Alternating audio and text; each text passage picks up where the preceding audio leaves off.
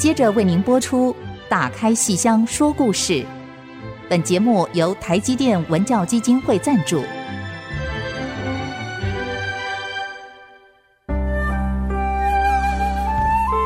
打开戏箱子，看见台上的精彩一刻。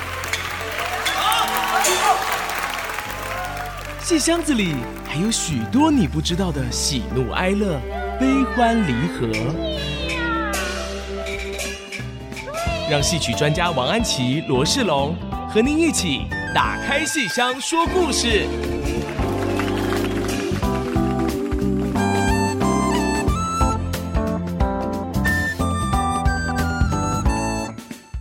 各位亲爱的听众朋友们，大家好！欢迎大家收听 FM 九七点五 IC 之音竹科广播电台《打开戏箱说故事》节目，我是罗世龙，我是王安琪。我们的节目在每个星期五晚上八点首播，星期天下午一点重播。节目也会同步在 IC 之音的随选集播、Apple Podcast、Google Podcast、Spotify 同步上线。如果您喜欢我们的节目的话，请记得一定要在 Podcast 上面按下订阅，就会每集收到我们节目，不会错过任何一集精彩内容哦。哎，上个礼拜我们度过了非常精彩的一个节目内容，请了唐文华老师来，真是意犹未尽。唐文华老师跟我们聊到他在国光剧团演出《梦红楼乾隆与和珅》这么一出戏。其实国光剧团最近呢，刚好有一系列鬼风的系列的演出。那么，其实我们知道，我们节目最近这段时间都在跟听众朋友们聊《红楼梦》。《红楼梦》里其实就有非常有名的鬼魂啊，就是这个秦可卿。哎，这个鬼魂跑去跟王熙凤啊，就是有点像开市一样。这部分的情节，其实，在《乾隆与和珅》里面稍微有点运用到。对呀、啊，以至于我就非常希望能够请安吉老师啊，还再跟我们多聊一聊这个国光的鬼风系列。那到底还有什么精彩好戏呢？是啊，鬼风总共有六场戏。哇，好，那我还是要重复上次讲过的话啊。一般的朋友看到演鬼戏跟发疯的戏，鬼风好像就会觉得阴森森、很恐。恐怖，可是其实不然。喜欢戏曲的人一看到有鬼戏跟发疯的戏，眼前是一片敞亮哇！然后你会感觉到那个呃，剧场里面大家拍手叫好的声音就已经出现在我们耳边了。嗯。为什么会这样呢？就是因为戏曲演鬼跟演这个风不是用特效，好，然后也并不是说用心理。的这个呃眉目之间来表现那个风态，主要就是用他全身的肢体，有的是用水袖，有的用胡子染口，有的用头上的甩法，然后配合那个铃子，配合扇子，配合彩敲的敲功哦，所以整个“鬼风”两个字代表的就是京剧所有唱念做打的极致的发挥。那么在这样的一个前提下，那我安排了六场戏，从十一月二十六号开始。那这六场戏里，我首先要介绍的是，就是头一天十一月二十六号星期五晚上的《法子都》。哇，就下个礼拜了。对，就下礼拜《法子都》这个剧名，你会不会觉得有点奇怪？法子都，子都是谁啊？子都是人名。哦，子都叫公孙子都。好，那么讨伐的伐。可是法子都主词是谁？他做了什么坏事要去罚？谁罚子都？嗯、其实答案主词就是子都自己啊啊！自己罚自己，对，对，自己讨伐自己。嗯、为什么呢？这个子都是由国光的新秀武生李嘉德来饰演哈。那么大家现在听到李嘉德的名字，就可以知道哇，这个戏一定是有武功极致的发挥，嗯、因为李嘉德在。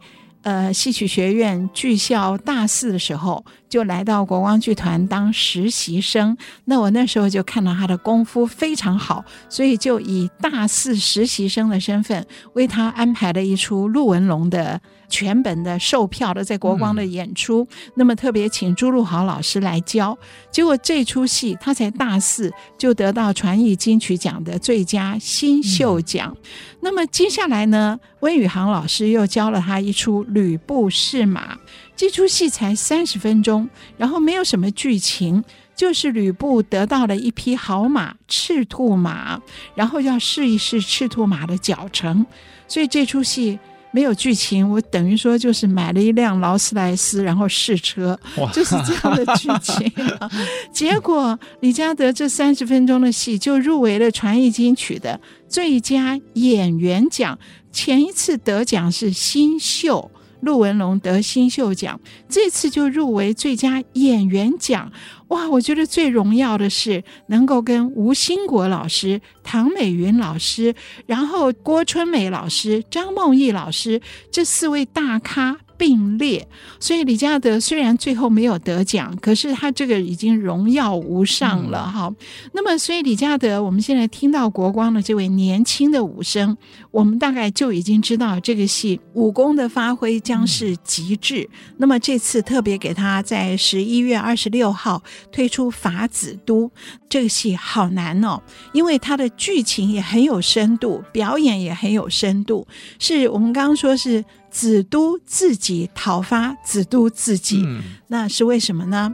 因为这个公孙子都啊，他的武功很高，他希望能够当主帅，可是竟然输给了另外一个人，所以他只是副元帅，不是主帅。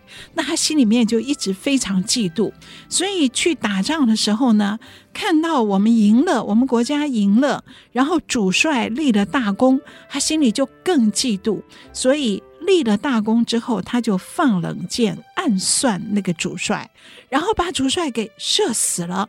死了以后，那么就由他这个副元帅继主帅之位，还夺了他的战功。所以他从嫉妒心这边出发，让自己走上了错误的第一步，然后夺了。这个主帅的战功以后，率领大军凯旋还朝。可是中途路上，他就一直觉得那个主帅的鬼魂跟着他，缠绕着他，所以他心里非常不安。他骑在马上，回过头来一看，左看右看，都觉得那个鬼魂在四周，所以他从马上摔下来。那么各位马上可以想到五声京剧。从马上摔下来，金马受惊，从马上跌下来，这段金马的表演一定是非常非常精彩。李嘉德要大摔特摔，这很容易受伤的。嗯。可是这个京剧演员最重要的就是要保护好自己，不怕摔。所以这个戏啊，我们当时是请。天津的严邦建老师来教他，严邦建老师就跟他讲说：“我还没有来啊，我现在还没有从天津来，你要先做功课。做什么功课呢？你自己去撞墙，撞墙。他说你就要没事就朝墙壁上撞，用力的撞。为什么要撞墙？你要让你的五脏六腑啊都习惯那个震荡感。”然后你演法子多啊，才不会受伤。哇，这个话老师讲这个话简直吓死人了。是啊，所以那段日子我们总看到李嘉德在撞墙。哎呦！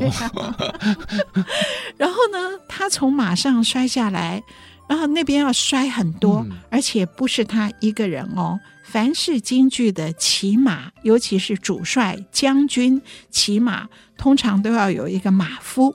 为什么呢？因为我们不可能有真马上台，所以都是拿一根马鞭代表骑在马上。那么光是一根马鞭还不够，所以一定要有一个马夫、马童。马童在那边翻滚跳跃，就好像让观众看到了这匹马在那边翻滚跳跃。嗯再配合马上的人和这个主帅，所以这样的表演啊，真是波澜壮阔。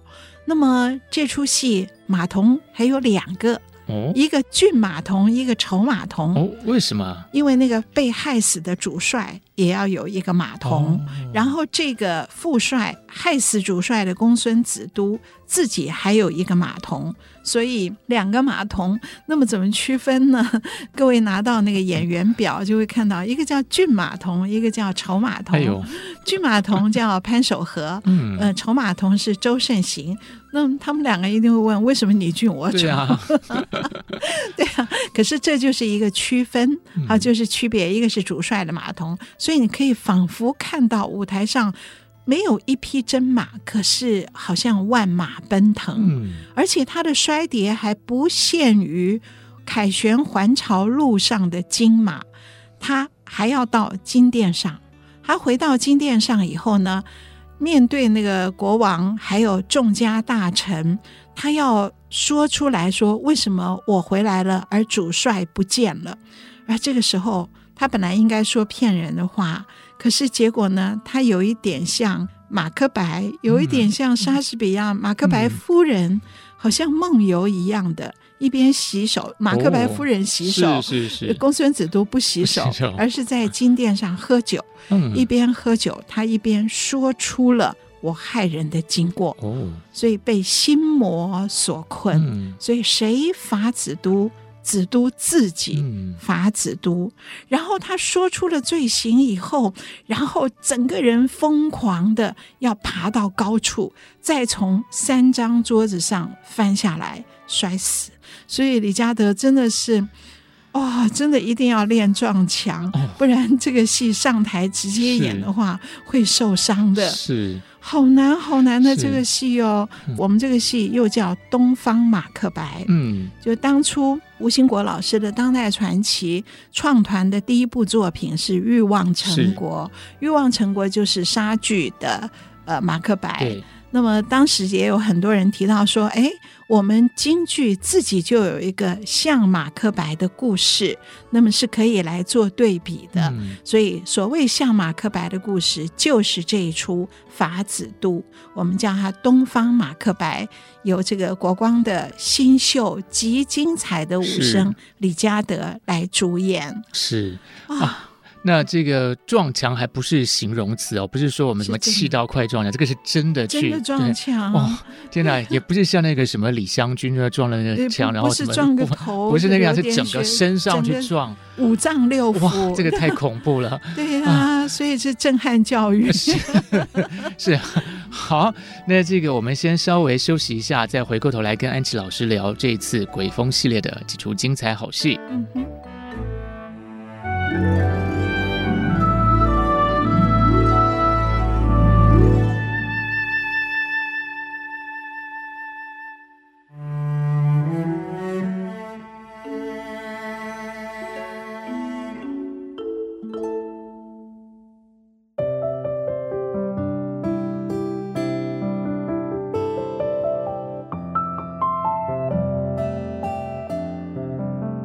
大家继续收听《打开戏箱说故事》节目。那刚才安琪老师跟我们聊到李嘉德啊，演这个法子都，嗯、还讲这个他之前的一些表演啊。嗯、其实我们这个录音室啊，台北录音室附近啊，某知名饭店的门口就有一台劳斯莱斯，哎，哎呦 真的。所以也许今天是吗？对，那这样子，我们的节目播出之后，听众朋友们千万不要到我们电台附近去试那台劳斯莱斯，那是人家的这个好，经过看一看就。就好了哈，这个老字号 饭店，对 啊，在开玩笑哈。这个我们还是要回到我们的这戏啊。这个其实呃，这个法子都这个戏好像不止在京剧里头有，好像在昆曲也有。昆曲叫《公孙子都》，是，是林威玲的代表作。可是我我喜欢看京剧这出戏，嗯、我觉得京剧这出戏的功夫。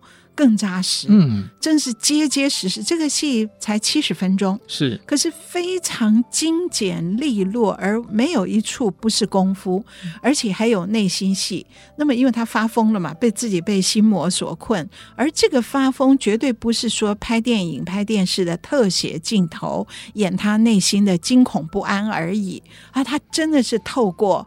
要摔要跌，而且李嘉德这个戏啊，是所谓长靠武生戏，是扎靠，不是短打。长靠短打哈，相对的，它不是短打，短打武生戏啊，当然也难。可是你到底身上的穿戴装备少一点，轻松一点点，而这个长靠武生啊，你扎上穿上铠甲，扎上靠，底下要穿厚底靴，你穿着高靴子在那边摔，然后背后有四面靠旗，头上还插着翎子，头上还戴着盔，所以这样的一种。种扮相，这一身靠的装扮就有十公斤。嗯，你全身那么重啊，像我走在路上，如果皮包重一点，我都觉得我抽掉一张纸都是好的。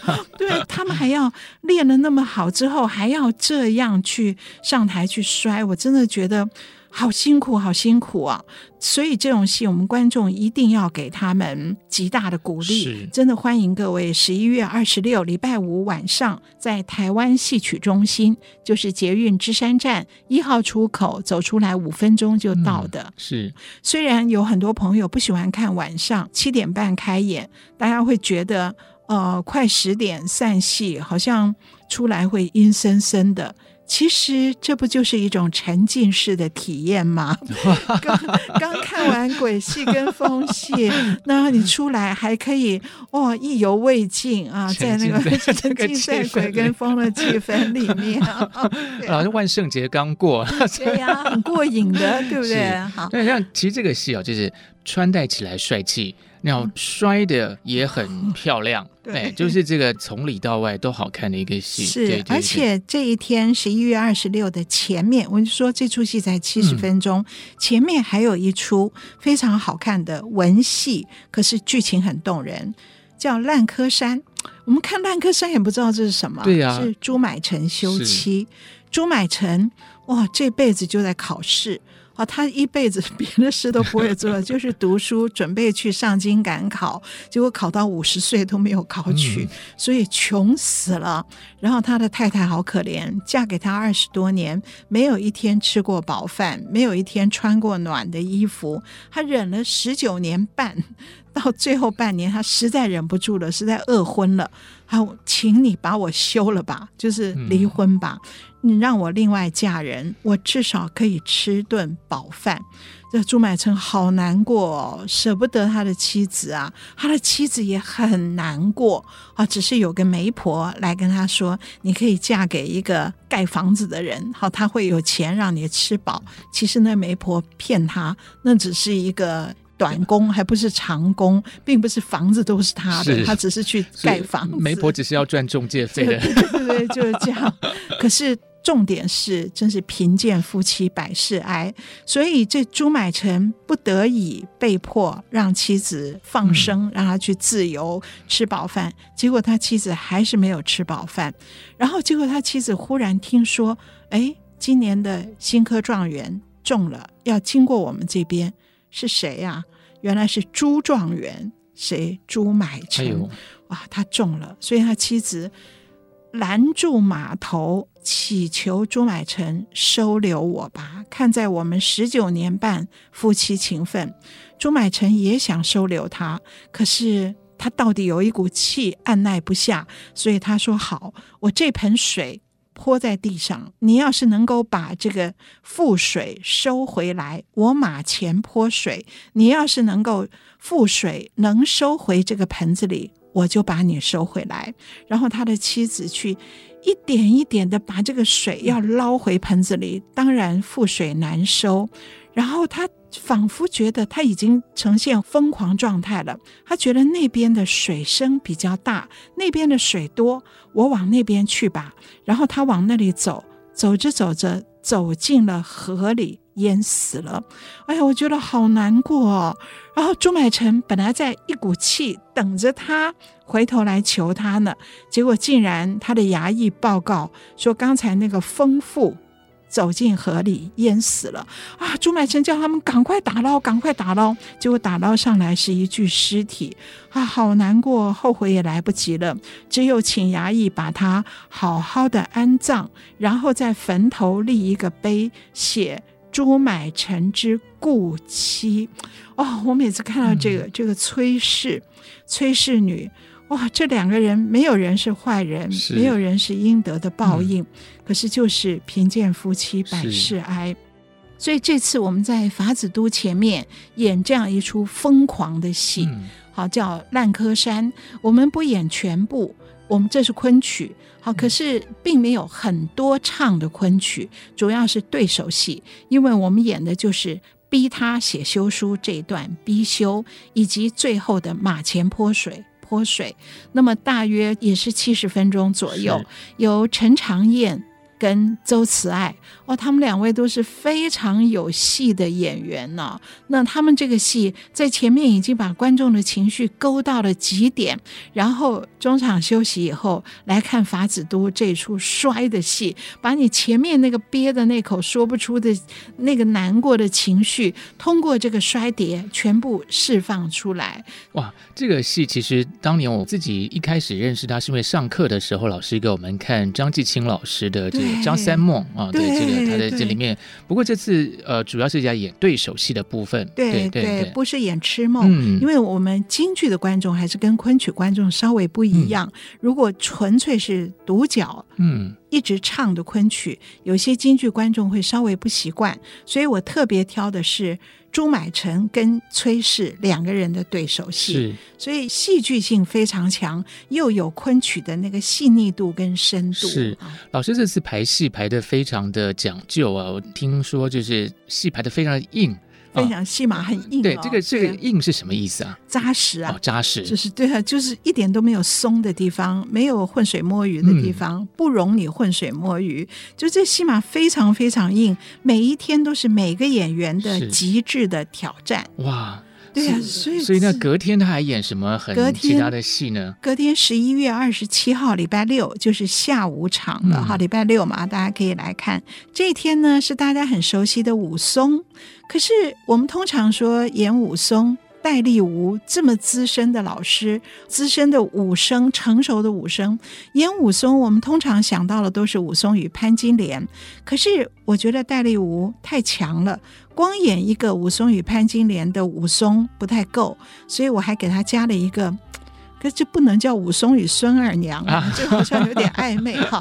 这戏叫武松打店，是他杀了西门庆以后。然后呢，他发配的中途住到一个店里面。那么这个店里店主人是张青跟孙二娘夫妇。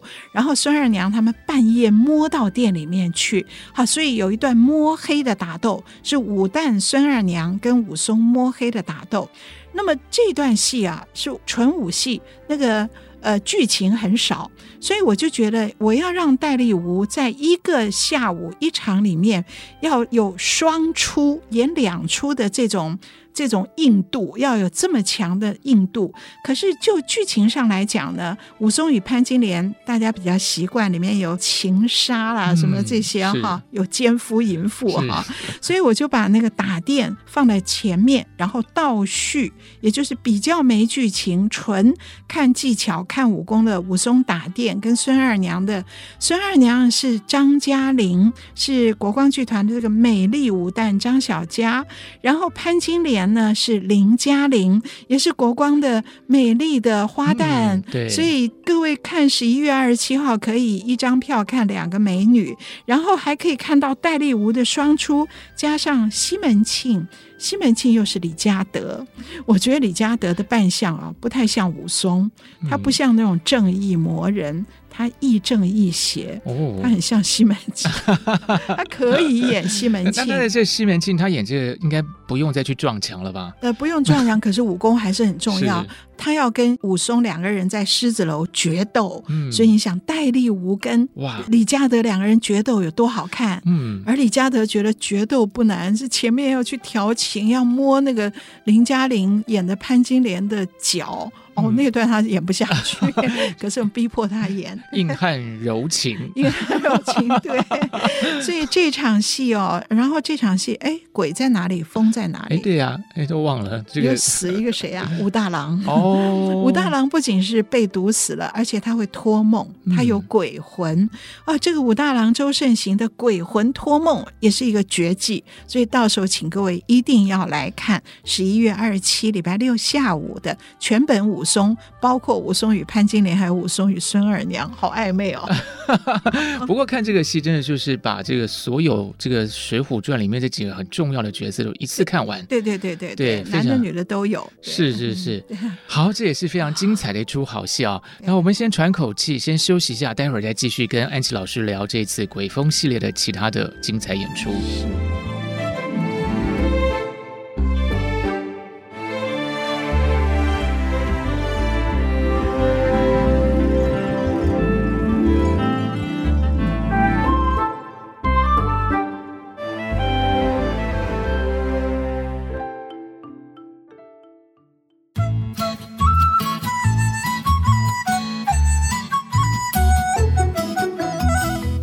大家继续收听《打开戏箱说故事》节目，我是罗世龙，我是王安琪。今天呢，跟听众朋友们一起分享啊，最近国光剧团要推出的《鬼风》系列系列精彩好戏。是，刚才我们聊到都是很硬的戏哦，这个。嗯呃，我本来以为啊，我本来一直以为说西门庆反正就是一个花花公子啊，然后这个是反正调戏良家妇女这样，没想到还是可以这样去打斗的哦，哦，要打斗，打了对，哇，能够跟武松这个过招也是不简单的。对，在狮子楼哇，然后武松在楼下，他在楼上，两个人要丢那个酒杯啊，哇，就从楼上，你敢上来，我敢下去，哦，互相那边丢，很精彩的，是是是决斗。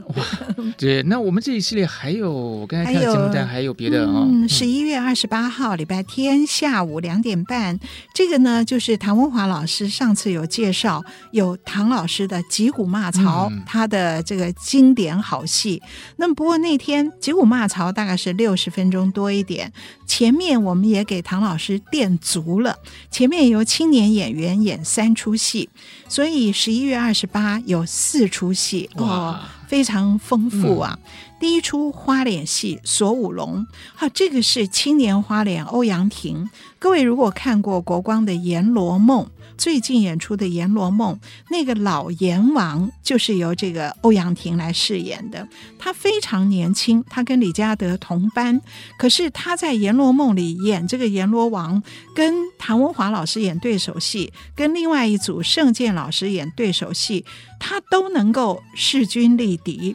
所以这次我们让他演一个锁五龙，这是铜锤花脸中的代表作，所以他也是全力以赴啊，跟。宋世芳老师的胡琴，然后杨艳毅老师教他，这戏好难唱哦，腔又高又快。嗯、那么他全力以赴演出十一月二十八的《锁五龙》。好，这么当然他这是第一次演，而这个戏在台湾也好久没有演过了，因为很难得有这样的花脸。是老师，这个五龙是是什么意思啊？这个本来是说哈，本来就是讲隋末隋朝末年李世民打天下，所以李世民呢，他先打败。了五个，踢开了五个绊脚石，嗯、好，所以那个本来全本的话叫锁五龙，可是后来我们集中演的都是这个五个绊脚石中间的一个王世充，他帐下的大将单雄信，好，就是单雄信被抓被斩的这一段，光演这一段，可是剧名还是用全本的锁五龙，嗯、是好，然后锁五龙之后呢，第二出戏。大劈棺哇，这个有名了，哦、有名，非常，听起来就很可怕。劈棺呢？对啊，这个又有鬼了。这棺里头就是人死了，那可能有鬼吧，是吧？对，有鬼。那这个劈可能跟这个大概也是疯疯癫癫才去劈吧。我光是听这个名字就觉得跟呃整个系列非常的吻合。对，嗯。然后大劈棺，大就是表演甚有可观。嗯、哇，这个好精彩的感觉。好精彩！大劈棺在鬼风系列里演两次。嗯。在十一月二十八是由学生年轻演员林嘉玲，那个漂亮的，就前一天的潘金莲，对，前一天的潘金莲，第二天变成庄子的妻子。庄周入山修道，十几年没有回家，这个妻子在家只能做一件事，就是思春。嗯、所以林嘉玲先有一段思春的戏，然后呢，庄周回来了。却要试探他妻子是不是忠贞，所以庄周诈死、假死，然后自己被放到棺材里。可是庄周化身为一个很帅的公子来祭吊他的老师，然后其实是来眉目传情勾搭他的师娘，结果一勾就上，这师娘立刻就跟他拜堂了。结果拜堂成婚的时候，这个庄周的化身突然说：“我头痛，头痛的要死。”只有一种药可治，就是刚死的亲人的脑髓。哦，多恐怖啊！嗯，可是庄周的妻子想，哎，我家正好有啊，刚死的亲人，天时地利人和，平常药也买不到。对，脑髓哪儿买？而且还而且还要刚死的，死久了的都不行，对，不新鲜了，就没效了。这个，所以他去劈棺材要取脑。哇，哇，这段戏好好看哦！光是想就有点 不寒而栗。对啊，可是好好看。而这个戏的主角，女主角当然是庄周的妻子林嘉玲，嗯，男主角是庄子吗？不是。哎，这个我当然有印象。嗯、各位听众朋友，如果从我们节目一开播就追随着我们的这个脚步的话呢，就会知道呢，这个很久很久以前啊，安琪老师有次就跟我聊到这个戏。啊、呃，就问我说：“我想不想演其中的某个角色？应该就是他吧，他就是主角吧？对，男主角。哦哟，嗯，他没有一句台词，却是男主角，这很新奇啊。他的，他的名字叫二百五，二百五。对，因为那个时候，其实那个时候有一次安琪老师在聊的时候，就问我说：‘那你想不想演这个二百五？’我那时候有点吓到，我以为，我以为安琪老师 不好意思，不会不会，但是不会不会，现在我。”知道他是主角，我其实还蛮想演，反正不用这样可是我可能演不来，好难哦，真的演不来。因为他好像那个那个动作其实蛮难的，我看过那个录影啊。对对对，好难啊！他是什么？他为什么叫二百五啊？纸扎人还是什么之类的？对，就灵堂上的一个纸人，所以他穿的衣服是纸的。他是二百五十钱买的，所以他叫二百五。你如果三百三十钱买，他就叫三百三。好，那我要叫一千万。纸人 啊，他是纸人，可是被庄周点化活过来，所以这个角色好难演哦。潘守和演的哈，陈清河老师教他，他要站在台上先站二十分钟不动哦，让观众以为真的是个纸人呢。嗯、然后等到庄周开始点化他，他才一点一点的关节先动，嗯、然后以脊椎为中轴在那边转。转一转，然后慢慢慢慢手动脚动，他才跳下那个他站的那个高处的地方，然后下来以后。他要偷看人间，也就是他本来不是一个活的东西，然后被点化了以后，他好好奇哦，这人间什么样子？然后看到庄周的妻子在磨斧头，哇，磨刀霍霍，要杀人要劈棺，他就在后面看，看的好好奇哦。结果庄周的妻子仿佛觉得有一双眼睛在看我啊，所以那段戏好 不是好恐怖，而是好过瘾哦，是真的好过瘾哦。然后他又要躲回去，假装又是假人。嗯、当然，庄周的妻子最后批官的时候，庄周出现了。出现以后，痛骂他：“你看哪里有真情啊？”他的妻子好狼狈哦，好尴尬哦。然后那个时候，他要在满地滚，这个满地滚的动作叫乌龙绞柱，不是吃乌龙面的乌龙、嗯、啊，就是要。绞柱，你要在地上两条腿绞出一个像柱子的形状哦，很难呢。这个花旦要做这个动作，这是武旦才有的。花旦做这个动作很难，更何况庄周的妻子要踩敲。哇哦，裹小脚，嗯，穿小鞋，踩跷 就是把你的呃，不是整个脚穿在鞋子里，因为只有小鞋，需要等于是脚趾穿进。鞋子里面，然后脚后跟整个绑进裤腿。啊，所以就是踮着脚走路。可是芭蕾舞可以放下来，京剧绑上了，穿上小鞋你就不能放下来，嗯、所以他们要踮着脚演全场的戏，而且还要做乌龙脚柱，还要从椅子上抢背翻下来，好难哦。这个戏啊，朱安丽老师、朱胜利老师的拿手戏，他交给林嘉玲，然后演二百五的是陈清河老师，他交给这个潘守和。哇，这真的是传授绝学啊！那么，尤其这是一出老戏。我们今天听到庄周的妻子被这样试探，所有的女生都很生气。有的人会觉得我拒看这种古代男性的思想的这种戏，可是朱安丽老师有他的新诠释。他叫林嘉玲说：“你演这个戏啊，最主要的是最后如何透出现代观点。老戏的演法啊，这个妻子最后是羞愧自尽。”哦，觉得我错了，我怎么那么淫荡啊？然后自尽。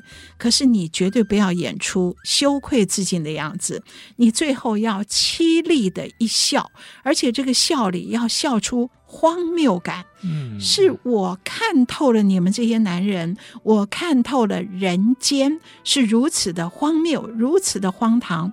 好，所以我掌握我的人生，最后是你叫我死，我不听，是我自己要死。我拿起斧头劈我自己的天灵盖，我掌握我人生最后一集，我要自绝于人世。我要像蝴蝶一样展翅重生，我要寻找我能够逍遥的另一个世界。所以这样的一个态度，没有改剧本，这样一个态度就是当代人能够接受的态度。尤其在他一死一劈向自己的脑袋的那一刻，连这个二百五，这个不是人类的假人。他都不忍心看了，他要有一个手举起来挡住自己眼睛的动作。那么这也透出了古代的男性大男人中心的这种思想，连假人都不能够接受。所以这是我们一个演老戏的态度。嗯，所以我觉得很不容易。所以朱安利老师、陈清和老师传授的不仅是技巧，更是一个。当代人如何面对古人所创造出来的？这就是我们常常听到的，就是说越古典的呃作品，越要用现代的观点去看待它。对对对，它里面的功夫绝对要传下来。是哦，功夫好难哦。是是是，其实这个故事啊，流传的非常久。其实包括在十八世纪的欧洲，其实也有一个类似的故事，但是它纯粹是要去讲说中国风俗的这个荒诞不经，大概就是这样一个一个剧本的故事啊。那听众。朋友们到这个剧场来看，这次算是有点新诠释的大皮观啊，对对对，又可以看功夫，又可以看到新观点，对，嗯，对对是。好，那我们先休息一下，回过头来再继续跟安琪老师聊这次鬼风系列的精彩好戏。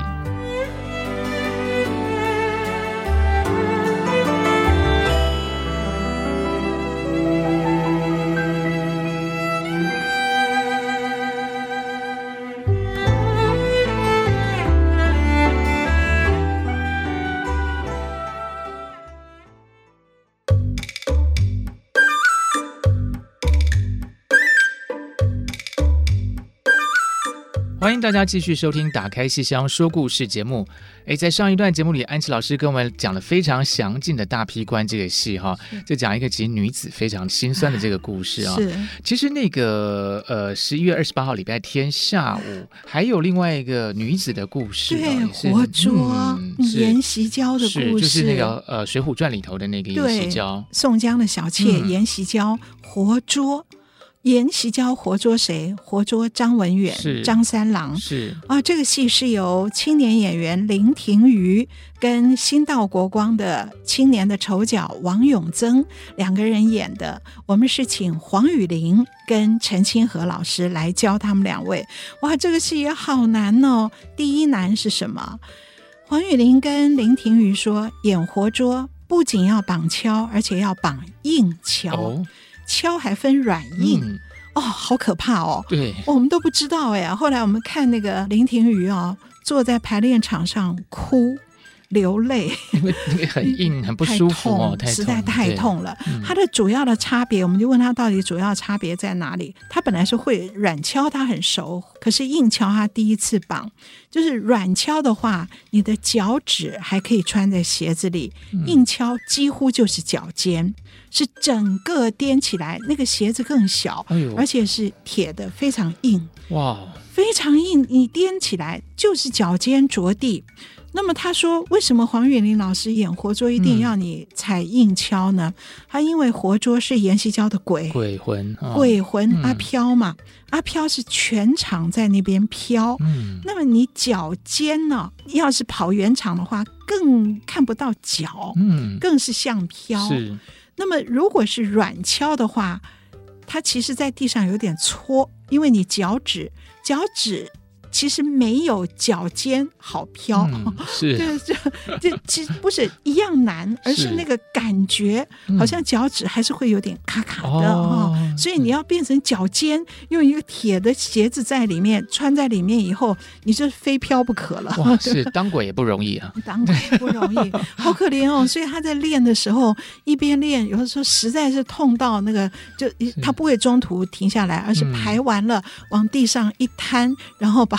把那个敲赶快退掉，坐在那边眼泪不自主的流下来，然后就有很多前辈老师会去指点他说：“你赶快回家泡脚，热水里面放一点粗盐。嗯”然后有的人就说热水里放一点醋，然后问他哪个比较有效，他就说什么都没效。哎呦，就是反正就是 他你。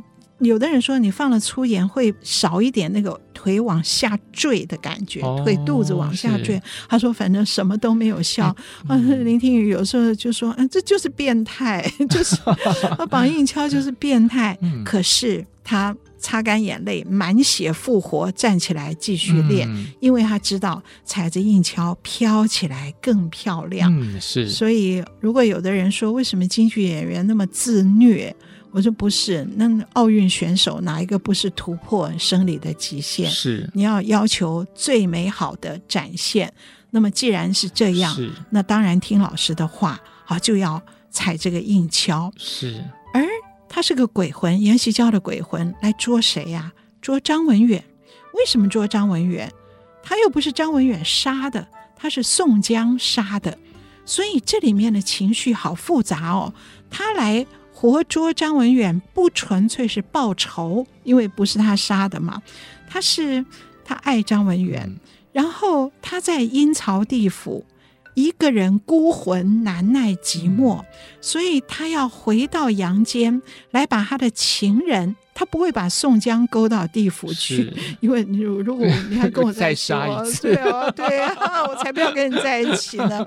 他把他的爱人张文远勾到地府来，嗯、我们两个人偕老黄泉，好可怕，百年之好还是万万年之好？啊、所以他是怀着情勾。好，以情来勾取你的魂魄到黄泉来的这个动机，可是呢又有怨，因为为什么你活着，我却变了一个血污游魂，嗯、就是那个很复杂的情绪。然后他来了以后敲门，这真是当爱情来敲门。哇！哎，我们前阵子才在就是 交大的这个演出，对，对，就是鬼敲门呐、啊，他嘣嘣嘣，然后叫三郎。三郎，好恐怖、哎、那个声音。然后张文远睡着了，半夜嘛，半夜鬼敲门，他半夜醒了说：“谁叫我？”一听女子的声音。哦，这张文远是个贪花好色的人，嗯、一听到哎呦，晚上都有女的来找我，开心吗？开心骨头轻哦，全身骨头轻哦，然后就要来开门，可是又想，哎，谁呀？我来猜猜，你是东家的那个，还是西村的那个？嗯、哦，天哪！所以他的老相好好多、哦，对。所以他在猜的时候，这猜是有表演的哦。嗯、陈清河老师教这个王永贞，哦，那个那个好色鬼那种表演哦，真是漂亮。然后这个鬼魂听了以后气来了，哇、哦！我现在来找你，我才死几天，你连我的声音都听不出来了。所以他由先前的那个渴望、冲动，要勾情人到地府的情绪，就会转为气愤。然后气愤以后呢，不放弃，还是要跟他见面。见面以后呢，他又开始较劲儿，到底是东村的好，还是西村好，还是我好？所以他呢，摆出最美丽的容颜，叫张文远近前看一看，看我死后的容颜。比生前如何？哇！那个张文远听了又吓死了。张文远本来以为是哦，有个女的半夜来找他。哎呦，我的这真的是艳福不浅。结果没有想到是见鬼了。所以张文远的情绪是先惊吓，极度惊吓。这个极度惊吓就有好多身段的表演，嗯、甩法啦，然后那个抢背啊，什么屁股坐着，什么什么都有。反正所有的武功绝技都在里面。可是这个好色的人就是好色的人，本性难移。所以当他听说要去看鬼的容颜比生前的容颜如何的时候，先是怕，可是禁不住那个美丽的声音、娇媚的声音的诱惑。还是想看一看，而一看，哇，竟然比生前还要漂亮！哇，这个这张文远就开始忘记他是鬼了，就开始想起，哇，我跟这个美丽的女子是怎么开始勾搭上的？然后两个人一起手拉手唱了一段双宿双飞的那个身段，漂亮的不得了，就想起我们是怎么认识的。他认识他的时候，他已经是宋江的小妾，嗯、已经有了一个金屋藏娇的乌龙院。是怎么认识的呢？是张文远有一天经过这边，觉得实在口干，以前没有那个路边的那个可以投币贩卖机，没有。他想想，哎，这个地方不是我老师家吗？他就敲门，想讨一杯茶来吃。嗯、结果老师不在，严锡交在，师娘。捧茶出来，这段戏叫借茶，嗯、我来借喝一口茶，然后两个人就勾搭上了。所以此刻，这个鬼跟人一起回忆我们当初是怎么认得的，然后我们怎么样勾搭上，越回忆越甜美。所以他们两个人有很多双宿双飞，我们所谓灵肉合、阴阳合的那种身段。嗯很漂亮，又很妩媚，而且也蛮夸张的那种身段。可是到后来。越唱越快，因为阎锡交又想到我变成鬼了，我们没有办法双宿双飞了。嗯、然后他们就绕着跑，一个正面跑，一个往背后跑。然后这个张文远又开始惊吓，躲到桌子底下。然后这个鬼就开始找他，用长水袖，他的水袖开始拉长变长。他是鬼嘛，那个水袖可以忽短忽长，嗯、拉长以后长水袖找他。然后这时候张文远有几个好难的，真是绝活。有一个身段叫钻被窝，就什么叫钻被窝呢？他远远的朝桌子上跑过来，然后啪躺进去，好像我钻进被窝里，并没有被窝在那里。哇，这种钻被窝的绝活，这个吴丑厉害呢。是，然后最后他不是被掐死的，而是又半心甘情愿，又半糊里糊涂的。一缕魂被阎锡交抽走，所以他用了最后一个动作，叫提灯影子。好，他好像一个灯影一样晃动着，一缕幽魂抽丝般的被抽走。所以这个戏验鬼 哦，验鬼抓人，好好看哦。十一月二十八号四出戏，锁五龙、大劈关、活捉、击鼓、骂曹。哦，怎么能不看？是，其实张文远应该要高兴啊，因为他就如愿以偿变成了大色鬼。哦，我们一般说说变色鬼都想做色人，不想做，不是真的要当色鬼。对对，所以这两这一对是就是叫什么？爱你爱到死，死了还要继续爱，好可怕啊！对对，可是好美，在台上好美哦，功夫都看到。是是是，其实这样听起来哦，这些演员下了这么多功夫，刚才听老师讲，哇，这个女主角还是要脚都要痛，还要去泡这个粗盐什么的。我觉得其实对我们一个观众来讲，我们最好的呃，让他们不要痛的方法，就是去戏院看戏，给他们最热烈的掌声。我想他们应该就比较不会觉得那么痛了吧？是是是。好，那其实今天我们节目也差不多到尾声了。那今天很高兴，就是跟听众朋友们分享了《鬼风》系列的这个啊十一月二七二八的演出。我们今天的节目大概就到这边要告一个段落，呃，欢迎大家到我们的节目网站页面留言，给我们更多的建议。那利用 Podcast 收听的话，请记得按下订阅啊，就会收到我们每一集的节目。打开戏箱说故事，我是罗世龙，我是王安琪，我们下一次同一时间再见。好，拜拜，拜拜。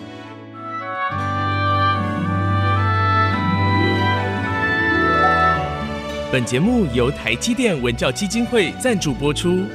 台积电文教基金会深耕文化经典，引动艺术风潮，与您共筑美善社会。